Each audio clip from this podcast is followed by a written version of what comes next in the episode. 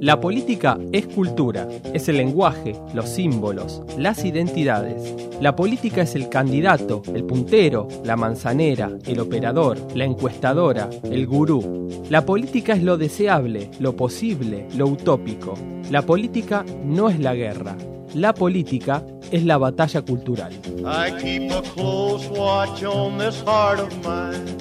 I keep my eyes wide open all the time. I keep the ends for the. Because you're mine, I walk the line. Bienvenidos a un nuevo episodio de Batalla Cultural, el podcast de revista Anfibia en el que hablamos de política y sociedad. Mi nombre es Martinale y en este capítulo vamos a hablar de campañas, más específicamente de lo que fue esta campaña electoral en Argentina. Vamos a hablar de timbreos, de la campaña en redes sociales, de los actos en los estadios, de las continuidades y rupturas con respecto a otras campañas.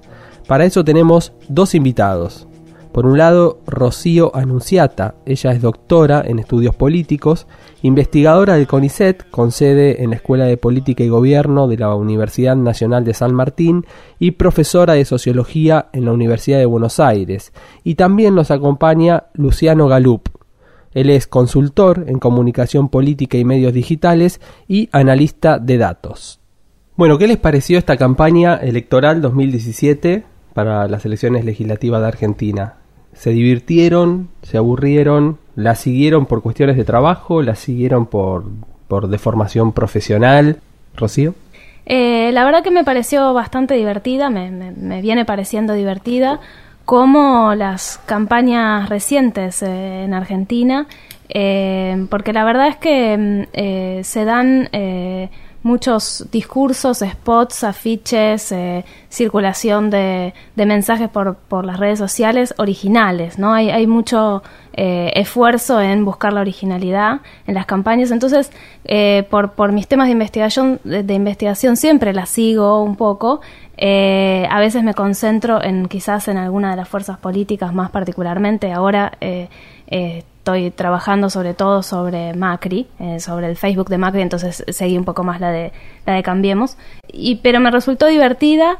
Diría que la, lo más divertido de la campaña es la, la, la aparición de Unidad Ciudadana la forma de hacer campaña de unidad ciudadana, porque respecto de otras fuerzas políticas hay quizás un poco eh, menos de originalidad que en otras campañas, eh, me parece. Eh, por ejemplo, en el caso de Massa, me, parece que ha, que ha tenido algunas apariciones en campañas, spots mucho más originales en otras campañas del pasado, como en el 2013 particularmente.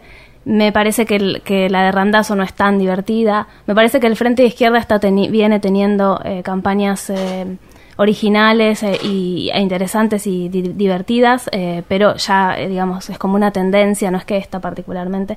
Y creo que la, la, sorpresa un poco más es la de Unidad Ciudadana porque es una campaña un poco distinta a las que, a las que quizás eran las del Frente para la Victoria en el pasado. la de Cambiemos me parece que es que la gran campaña de Cambiemos fue la de 2015 y ahora hay un poco de, repetición, sin embargo también es una campaña bastante, em, digamos, original, divertida, pensada desde el marketing, por eso divertida. Luciano. Me parece divertida, la seguí, me parece que más allá del término divertido, en términos de, cierto juego a la hora de de analizar, trabajamos de eso y, también tenemos esta cosa de estar todo el tiempo siguiendo comunicación política y viendo qué es lo que se está haciendo. Particularmente en esta campaña me parece que hay una serie de cosas muy novedosas, sobre todo el uso de, ciertos recursos en medios sociales eh, de las dos principales fuerzas, te diría. Me parece que algunas cosas de Randazzo también son interesantes en términos de desde dónde se quiere parar él. Eh, y a, a, la vez lo que más me divirtió de la campaña es que hay un registro de estético en términos de, qué es lo que se muestra, de que es un triunfo rotundo de la estética de redes sociales más allá de cuál sea el soporte. O sea, todo se está comunicando, incluso televisión, incluso radio, eh, con una estética de redes sociales y viniendo desde el lugar de eh, analizar redes y ver cuáles son las interacciones que generan es muy interesante. A ver, dame un ejemplo concreto. De, eh, cuando te referís a las dos fuerzas principales, entiendo que hablamos de Cambiemos y de Unidad Ciudadana en, en, lo que es Provincia de Buenos Aires, Unidad Porteña en la Ciudad de Buenos Aires. Dame algún ejemplo, digamos, de la estética de redes sociales llevada a la televisión. La, la, constitución de eh, la comunicación política a partir de recursos específicos de redes, como por ejemplo la, la, campaña de Cambiemos diciendo mandanos tu video mostrando las, las obras, que en realidad es una campaña de presidencia, pero bueno, está medio ahí en el en el límite del proceso electoral. Mandanos tu video, contanos tus obras, la, la, la, estética de celular, si uno ve cómo se construye la, los spots, incluso los más profesionales, los mejor manufacturados, construyen una estética desprolija, construyen una estética de una cámara que se mueve, de cierta primera persona. Ahí hay todo un triunfo de, eh, de, cierto relato, te diría, de, de, de redes que sobrepasa incluso el rol que tienen las redes propias en la campaña. Eh, las redes son parte de un dispositivo que, se complementa con radio, con televisión, en términos de presencia y de, y de alcance de los candidatos. Sin embargo, en términos de discursivos, en términos de estética, sí las redes invadieron eh, la, escena, te diría. Eh, Rocío, una de, tus este, especialidades dentro de, la, de, las investigaciones que vos haces tiene que ver con lo que se llama la política de proximidad. El timbreo, eh, o los timbreos que, hace el PRO en la ciudad de Buenos Aires hace unos cuantos años y ahora cambiemos como Fuerza Nacional, eh, es, digamos, una estrategia de, proximidad en una campaña electoral. Eh, hace poco publicaste un artículo en revista Anfibia sobre el tema y me llamó la atención uno de los, de los comentarios de quienes comentaban esto, no sé si en Twitter o en Facebook, ante la, la, imagen de Macri charlando con un vecino en una vereda, uh -huh. aparentemente en un lugar del conurbano, el comentario era algo así como, es una proporción de 1,42 millones, no sirve. Era el comentario de una persona, como diciendo, bueno, ¿de qué sirve que el presidente este, se ponga a hablar uh -huh. con un vecino particular de una localidad particular, de un municipio particular de la provincia de Buenos Aires, cuando la Argentina tiene 42 Exacto. millones de personas? Claro. ¿Qué le eh, responderías a ese comentario? Sí, que, que, justamente en tanto que estrategia de proximidad eh, supone una forma de construir legitimidad política. Entonces, claramente el vínculo uno a uno es un vínculo que se muestra para su amplificación. Se, digamos, existe siempre y cuando pueda ser difundido, pueda ser eh, amplificado para que todo el mundo se pueda identificar con ese uno que es visitado, con ese uno que puede estar conversando con el presidente o con el candidato que lo va eh, a visitar y que le toca el timbre.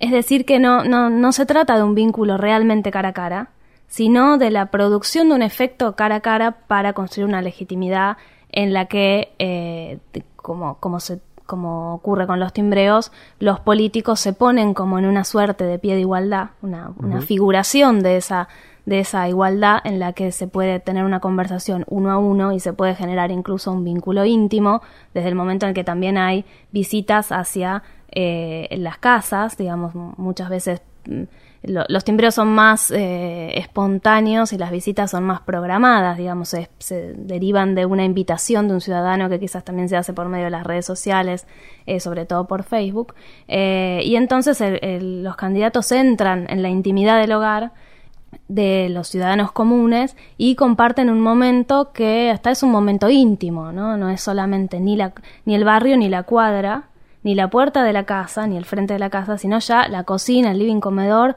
la mesa eh, y muchas veces el contacto físico directamente, ¿no? Realmente son escenas eh, familiares, íntimas que uno podría tener con un amigo eh, y que lo que buscan es mostrar a los políticos con esa capacidad de, de, de ser hombres comunes, ¿no? En el caso de, de Cambiemos es particularmente, esa es una estrategia que siempre han tenido y que en el caso de Macri en particular, como figura individual, Macri como el liderazgo de Macri, lo necesita especialmente más porque sociológicamente no es, es está más alejado, digamos, de los hombres comunes. No vino con esos atributos. Exacto.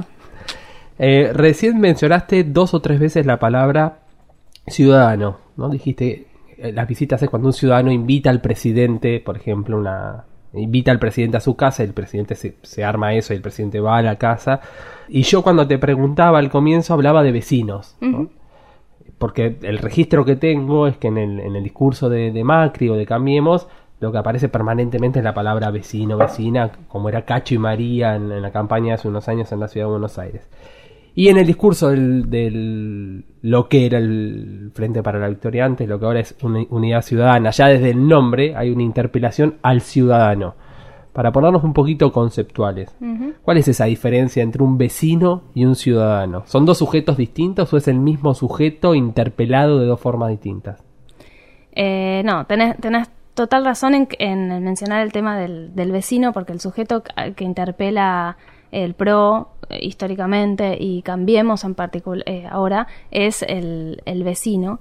Y, es una contraposición que marcábamos un poco en el, en el artículo con Matías. Digamos que el, el, vecino es, una, es un concepto siempre excluyente, o sea, su, su historia desde, desde su origen colonial tiene como una connotación excluyente de digamos, en un momento económica, también moral, religiosa, el que es buen padre, buen esposo, que paga sus impuestos, eh, y que está asociado a lo local despolitizado, básicamente. Es, esa es sobre todo la, la, mm, significación de, la apelación al vecino actual. El ciudadano es una figura más política y más igualitaria, digamos, ¿no? Eh, eh, no, no, tiene esta connotación excluyente que tuvo siempre de vecino. Lo interesante de la política contemporánea me parece que es que, porque al vecino se le interpela no solo en lo que realmente es local, o sea, sino que el vecino es una suerte de... Eh, el vecino es el ciudadano argentino por excelencia para eh, este tipo de discurso de proximidad y la política local es como un modelo de toda política. De alguna manera siempre eh, cuando Cambiemos va a visitar casa por casa o va a tocar timbres en distintos lugares del país, son siempre vecinos. Un poco los medios de comunicación también, a veces cuando entrevistan a, personas por la calle, siempre son vecinos. Y esto los eh, despolitiza y los vuelve siempre individuales, ¿no? Como no, no, no miembros de, un colectivo político, sino individuales eh, singularizados, digamos, siempre tienen un nombre, apellido y una historia particular que es difícil de generalizar. Por supuesto que no tiene esta, esta connotación más igualitaria que tiene la idea de ciudadano. Mm. Luciano, siempre o, durante los últimos años eh, existió o una, un cierto sentido común en torno a la comunicación política del kirchnerismo que tenía que ver como el, el kirchnerismo como una fuerza que hacía grandes despliegues, bueno, parecido a lo que se pudo ver casi sobre el final de la campaña en el estadio de Racing, por ejemplo, ¿no? un acto más tradicional de lo que era el kirchnerismo más, más, más típico de, los últimos años del kirchnerismo. Y sin embargo, como que en esta campaña se, dijo durante en varias oportunidades que la campaña de Cristina se había este, barbizado, digamos, ¿no? O que, había incorporado de pronto determinados elementos que tenían más que ver con la comunicación política del PRO de Cambiemos y que las incorpora Unidad Ciudadana. ¿Esto efectivamente es así? Lo que sí le pasa a, la campaña del Frente para la Victoria y de Unidad Ciudadana, reconvertido en Unidad Ciudadana, sobre todo es eh, no tanto durambarabizarse, sino entrar en un, en un, universo nuevo que son las campañas en, en medios sociales, en redes sociales que en un punto te obligan a eso. Más allá de que la transmisión de un acto eh, como el de Racing eh, de, estos días es un acto descomunal en el cual vos tenés la impronta de la multitud, eh, el, diálogo de redes te, obliga a esta idea de empezar a construir vínculos, lo que decíamos, lo que decía recién, de uno a uno. Este, esta idea del uno a uno es una idea muy de redes, también en términos de el diálogo que vos estableces con eh, una persona con la cual te estás contactando, con la cual eh, empezás un diálogo a partir de tus, eh, tus medios sociales ahí es esa lógica que existe también eh, tiene que ver con la reproducción de eso y con la ampliación. Uno cuando habla en, redes, cuando habla con, alguien, con, cuando interactúa, no está hablando solamente con esa persona, sino que está hablando con toda la comunidad. Esto que decías vos de es una, una persona frente a 42 millones, en realidad son 42 millones que están viendo esa conversación. Lo que me parece ahí es que la dinámica propia de eh, por dónde giran las audiencias termina obligando a Unidad Ciudadana, obligando en el buen sentido, ¿no? En términos de haberse dado cuenta de que pasaba por ahí un pedazo importante de su estrategia, sobre todo teniendo en cuenta la tensión que existe entre eh, Unidad Ciudadana y Cristina Kirchner con los medios tradicionales. O sea, es un vínculo bastante más forzoso en ese sentido y que obliga a buscar eh, formas de suplantar ese diálogo que fue, te diría, la estrategia central del espacio, que es eh, una campaña sin, sin intermediaciones. O sea, por eso también la estrategia del vivo permanente, ¿no? Esta idea de yo te muestro todo el tiempo lo que yo hago sin ninguna intermediación. Y cuando voy a los medios de comunicación, te transmito en vivo igual para que vos puedas verlo directamente desde mi transmisión y no tengas que estar mediado, en este caso, por la transmisión oficial del medio. Hay una construcción de somos nosotros y somos nosotros como candidatos y ustedes como ciudadanos en un proceso electoral y me parece que tiene que ver con un, con un posicionamiento elegido. Habrá que ver si fue efectivo o no en términos de resultado electoral, pero en términos de campaña me parece que terminó funcionando. se lo puede vincular, esto no sé si es así, pero sí eh, he leído y quizás ustedes también que en el, los famosos diálogos de, de Cristina y Randazo ese diálogo que tuvieron previamente cuando faltaban dos, un día o dos días para el cierre de listas, eh, que, parece que Cristina le dijo, este, mirá Florencio, este, soy yo y la gente. No, hay otro dirigente, no hay, no hay mediaciones intermedias, no hay nada. O sea, la gente si me va a votar, me va a votar a mí. No, no, no tiene ningún sentido que te presentes una interna, ni nada de eso.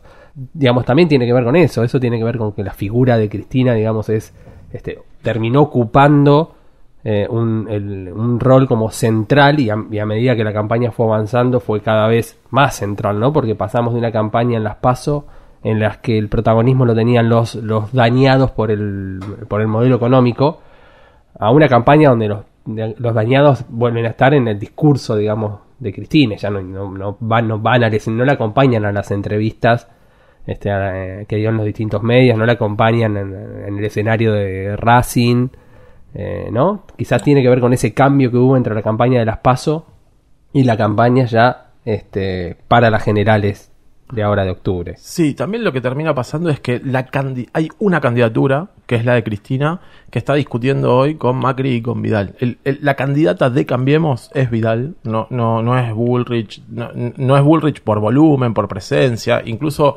si uno analiza ya directamente los números finos, la cantidad de menciones que tiene Bullrich en medios sociales, la cantidad de búsquedas que tiene Bullrich en Google. Para darte un ejemplo, Bullrich pierde en búsquedas con Randazo, eh, eh, que tiene 30 puntos menos de, votos. Es algo particular. Eh, en ese sentido, la, candidatura y la estructura electoral, la estructura de la elección y de la campaña estuvo alrededor de cambiemos Cristina Kirchner. En, ese, en, ese, en ese diálogo, en esa interacción, en esa, en esa disputa es en donde está estructurada casi toda la realidad de la campaña, te diría. Pero una cosa que eh, me hacía acordar lo que, lo que decías a la, a la forma en que también cambiemos, sobre todo eh, Mauricio Macri y María Eugenia Vidal, usan las redes sociales y los medios sociales, porque en, eh, ellos también de alguna manera se comunican, esto más allá de la campaña, sobre todo en, Facebook, Twitter, Instagram, se comunican sin mediación de los medios tradicionales. Eh, eh, para cuando van a inaugurar una obra, van a un barrio, uno lo que tiene es el video de, por ejemplo, el momento previo en el que estaba, le estaba dando el, viento en la cara a Vidal, estaba un poco despeinada y todavía no empezó realmente el discurso.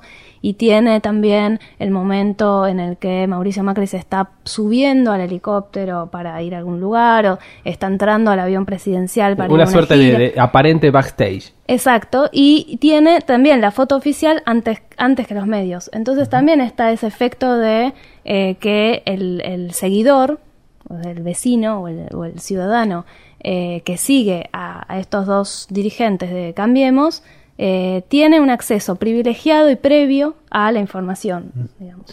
Sí, eh, es que es parte del contrato, ¿no? O sea, los perfiles sociales son perfiles sobre todo para fans en términos de quienes consumen esa información y están pensados, y sobre todo cambiemos, y los piensa muy bien, como medios de comunicación. Entonces vos le tenés que dar a tus seguidores algo que exceda lo que pueden consumir por fuera de tu, tu, espacio.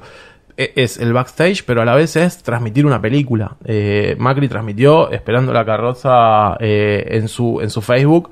Eh, es, es, esta idea de yo te doy un poquito más, te doy, te doy un contenido más que te permite interactuar directamente con mi perfil y construir a mi perfil como un medio de comunicación, como un vínculo directo con vos en términos de medio de comunicación es interesante contrastar eh, entre los momentos en los que la interacción es buscada por los propios dirigentes y lo que sería una interacción espontánea que, en realidad en las redes, por lo menos a mí me parece que no tiene tanto lugar. Los perfiles que de, Mac, de, Macri y de Vidal, eh, que son los que más sigo por mi investigación, no, no, no muestran realmente una eh, gran interacción con todos sus seguidores, una interacción espontánea, verdadera. Lo que sí hacen es mostrar una interacción convocada desde arriba, digamos. O sea, hay convocatorias específicas. Mandame el cartel diciendo no aflojes. Eh, mandame el video de las obras. Mandame ideas para el discurso de apertura de sesiones ordinarias. Eh, y ahí, en ese momento, parece haber una gran interacción uno a uno y, un y una gran horizontalidad con todos los seguidores. Pero eh, lo cierto es que eso es siempre cuando es controlada esa interacción. Una pregunta para los dos, como para, como para cerrar. Olvidémonos de los resultados, de, las encuestas, de lo que pasó en las PASO y, de lo que ustedes creen que pueda llegar a pasar el 22 eh, de octubre si tuvieran que analizar únicamente lo que pasó en las campañas, tanto de la, que empieza, digamos, en julio, ¿no? Una campaña de tres meses, tres meses y pico, y tuvieran que definir un ganador solamente por lo que ustedes vieron en, las campañas, independientemente de cuánto, cómo le fue a cada, a cada partido en las PASO. Eh, ¿Quién hizo la mejor campaña? ¿Quién fue para ustedes el que hizo la mejor campaña? Eh, que los que los no que los hubiera logrado convencer a ustedes porque tendrán sus, sus afinidades y, los mensajes se cruzan con, sus ideologías y demás, sino analizar eh, como, como, como analistas, como investigadores que son, ¿cuál fue para ustedes la, la mejor campaña? Ah, hay un tema con la mejor campaña porque la idea de mejor campaña también eh, significa qué recursos tuviste disponibles para eh, difundir esa campaña. Eh, en líneas generales, la comunicación política es una comunicación que requiere de impulso publicitario y en ese sentido monetario, te diría. Entonces es medio difícil analizar las interacciones que se generan sin tener en cuenta eso.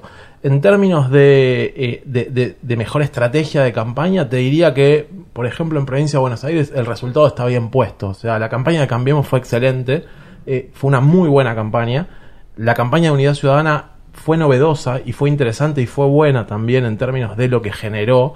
La campaña de masa me parece que fue muy gris, eh, fue una campaña que nunca encontró su lugar y en ese sentido me parece que termine como termine el domingo, la paridad de las pasos estaría bien expresada en lo que a mí me parece que fueron las campañas, que me parece que fueron dos buenas campañas. En Ciudad de Buenos Aires es más difícil analizar porque no impacta tanto la campaña en términos de lo que fue el, proceso. De hecho, Carrió hizo, te diría, una campaña mucho más nacional que localizada en la ciudad de Buenos Aires. Carrió fue una candidata nacional de Cambiemos.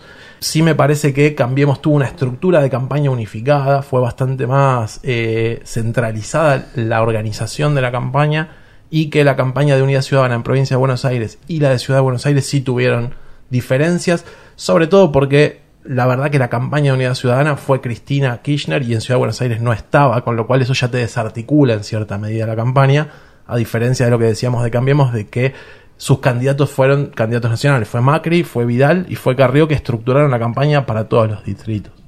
Sí, coincido. Creo que em, la campaña de Unidad Ciudadana en Provincia de Buenos Aires es como la que más llama la atención, porque la campaña de Cambiemos es muy buena, como fue muy buena la anterior. Eh, entonces, la campaña de, Cristina es, eh, inesperada, inesperada como candidata, inesperada el acto de Arsenal, los ciudadanos subiendo al escenario, inesperada su relación con los medios y esta nueva informalidad y que, da, que baile. Y, todo eso es como que genera mucho de qué hablar y es una muy buena campaña, me parece.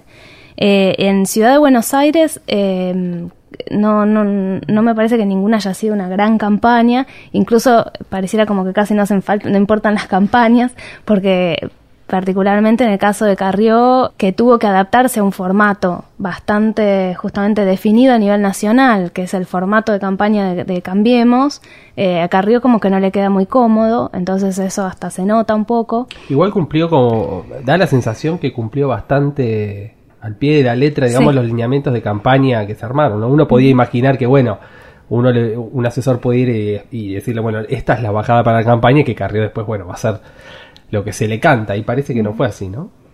No, se, se, se ajustó bastante con la particularidad de, de ella en términos, te diría, hasta de personales, de, de expresión física. Claro. Pero también es cierto que cuando vos eh, tenés una diferencia como la que hay en la ciudad de Buenos Aires, es bastante más fácil animarte a todo. O sea, no, no hay riesgo casi en, en lo que hagas y mucho menos en una fórmula eh, ya, ya probada. Sí me gustaría sumarme a esto de que en términos de sorpresa, la campaña que fue sorpresiva fue como la candidatura, como, co- como casi todo el, el- el proceso, la campaña de Unidad Ciudadana, en términos de que uno creía que iba a ser una campaña mucho más orientada a su núcleo histórico y tuvo la se animó a arriesgar y en eso la verdad que animarse a arriesgar en, un- universo comunicacional que está todo el tiempo en movimiento y que no se sabe bien por dónde agarrarlo y, y para dónde encontrar las audiencias me parece que es interesante. Y en ciudad diría que, mm, que la campaña de Tombolini fue también llamativa, digamos, eh, original, pero bueno.